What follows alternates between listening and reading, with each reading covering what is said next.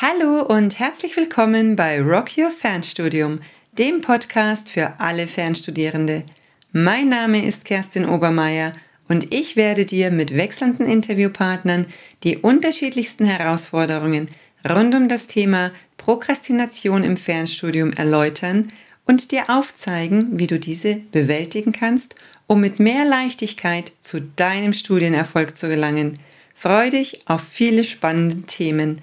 Let's Rock Your Fernstudium.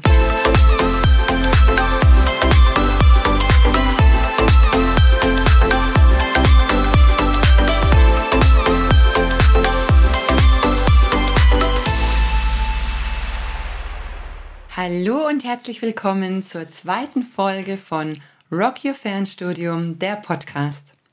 Heute werde ich der Frage, was genau ist eigentlich Prokrastination auf den Grund gehen. Laut einer 2011 veröffentlichten Umfrage mit dem Titel Was ist Ihrer Meinung nach Ihre schlechteste Angewohnheit war mit 26 Prozent die meistgenannte Antwort der befragten Bundesbürgerinnen und Bundesbürger, Dinge aufzuschieben. Dieses Ergebnis zeigt nicht, dass die anderen 74 Prozent nicht auch unter Aufschieberitis leiden. Es war lediglich nicht die schlechteste Angewohnheit. Dieses Ergebnis zeigt aber sehr wohl, wie weit verbreitet das Phänomen Prokrastination in der Bevölkerung tatsächlich ist. Auch Studierende sind davon betroffen, studienrelevante Aufgaben vor sich herzuschieben. Schätzungen zufolge prokrastinieren 80 bis 95 Prozent aller Studierenden. Etwa 75 Prozent betrachten sich selbst als Prokrastinierende und knapp 50 Prozent schieben regelmäßig ihre Aufgaben auf und bekommen dadurch Probleme. Diese Probleme sind beispielsweise schlechtere Noten sowie negative Auswirkungen auf die geistige und körperliche Gesundheit.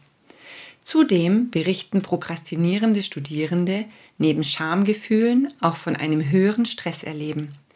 Die akademische Prokrastination kann bis zu einem Drittel der Tagesaktivitäten beanspruchen. Diese tägliche Präsenz sowie deren ernstzunehmenden Konsequenzen machen deutlich, weshalb Prokrastination als Hindernis zum Studienerfolg verstanden wird. Eine Querschnittsstudie der Universität Münster zum Thema Prokrastination ergab, dass 7% der Studierenden Prokrastinationswerte erreichen, die über dem Durchschnitt der Personen liegen, die aufgrund dieses Problems Hilfe in Anspruch nehmen. Daraus lässt sich ableiten, dass es viele Studierende gibt, die das Problem der Prokrastination so stark betrifft, dass sich Unterstützung für sie lohnt.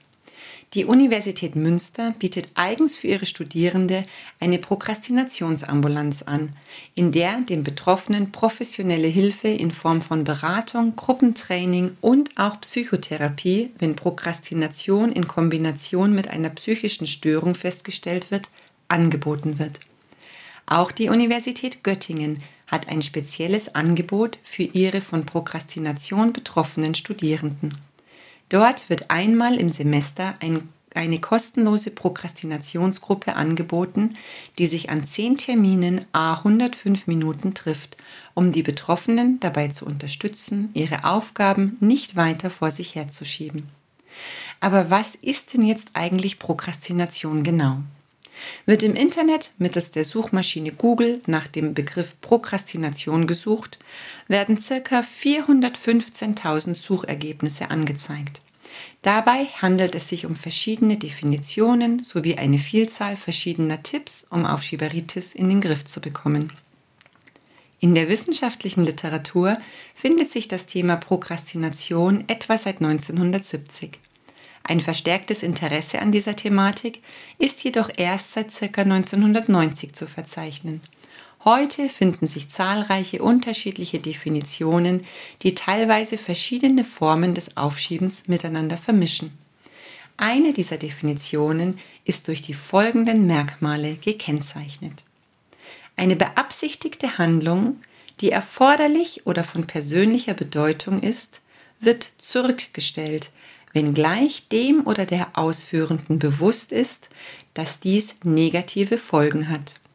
Dieser Aufschub wird ohne externe Zwänge ausgeführt, ist unnötig oder nicht zielgerichtet und ist verbunden mit subjektivem Unbehagen oder anderen negativen Konsequenzen.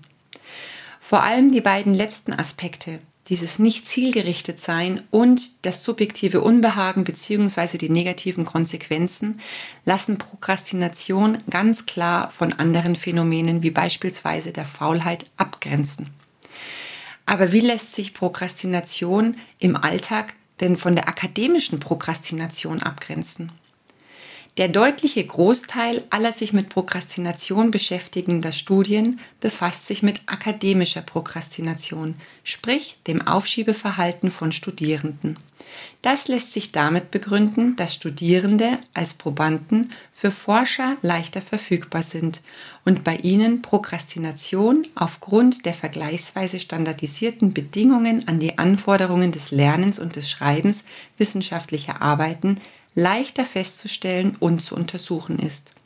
Vielfach wird die akademische Prokrastination von der Alltagsprokrastination, wovon sonstige Ziele und Aktivitäten betroffen sind, differenziert.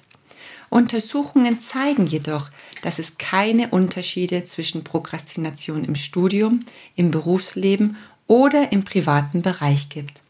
Das Verhalten eines prokrastinierenden Studierenden gleicht dem einer prokrastinierenden nichtstudentischen Person. Somit können die Ergebnisse aus Untersuchungen mit Studierenden auf Alltagsprokrastination übertragen werden.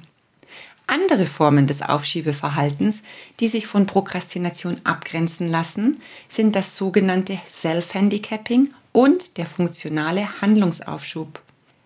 Beim Self-Handicapping findet ein gezielter Aufschub von Aufgaben statt, in dem irrelevante Aufgaben bearbeitet werden, um im Falle von Misserfolg und negativer Bewertung eine plausible Erklärung dafür zu haben, warum nicht ausreichend Zeit dafür bestand, sich adäquat vorzubereiten. Der funktionale Handlungsaufschub beschreibt den gezielten Aufschub von Handlungen aufgrund der Annahme, dass unter Zeitdruck besser oder effizienter gearbeitet werden kann. Die beiden genannten Formen des Aufschubs erfüllen nicht alle Kriterien der vorher genannten Definition von Prokrastination, da sich die handelnden Personen hiervon einen Nutzen versprechen und der Handlungsaufschub somit zielgerichtet erfolgt. Ist Prokrastination aber dann vielleicht eine psychische Störung?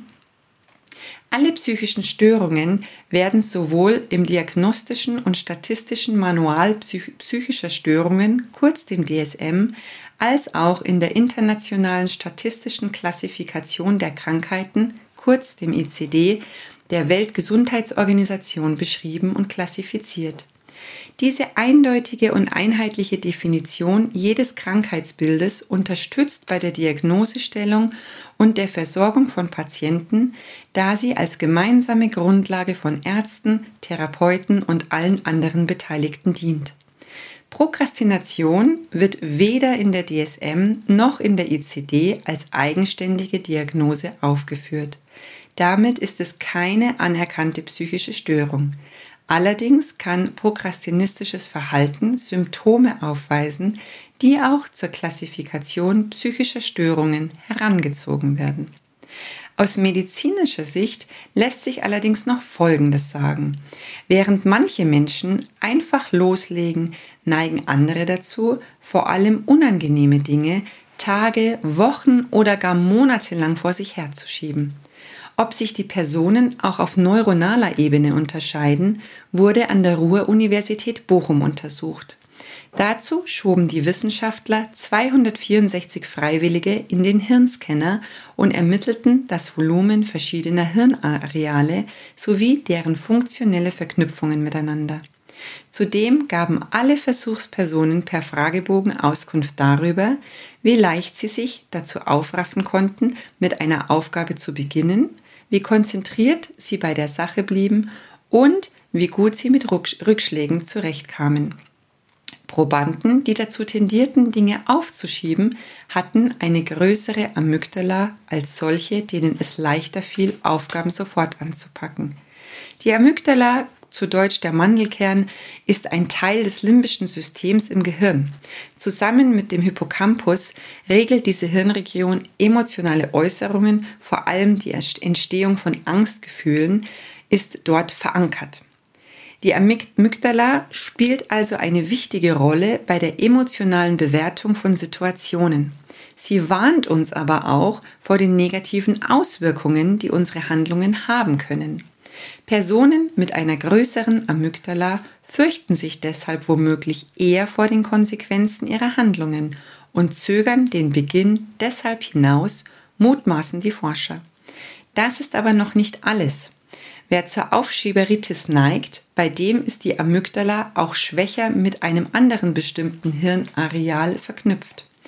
Der sogenannte dorsale anteriore singuläre Cortex, dorsaler ACC, bestimmt maßgeblich die Kontrolle über unsere eigenen Handlungen.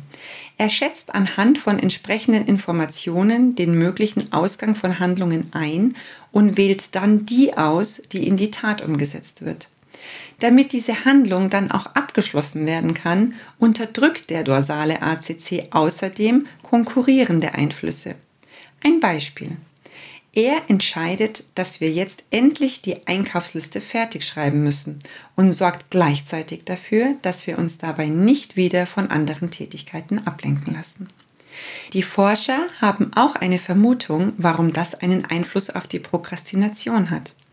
Ist die Verbindung zwischen den beiden Hirnarealen schwach, wird der dorsale ACC in seiner Fähigkeit, eine Handlung zu bestimmen und andere zu unterdrücken, eingeschränkt. Der hemmende Einfluss der Amygdala nimmt dagegen zu. Wir trauen uns nicht mehr zu handeln und geben Störungen schneller nach. Tja, so weit zur grauen Theorie. Aber was lässt sich denn jetzt gegen Prokrastination tatsächlich tun? So einfach zu beantworten ist diese Frage leider nicht, da es sich bei der Prokrastination wirklich um ein inter- und intraindividuelles Problem handelt. Gerne werde ich aber in einer der nächsten Folgen genauer erklären, was für Möglichkeiten es gibt, um die Prokrastination tatsächlich dauerhaft zu überwinden.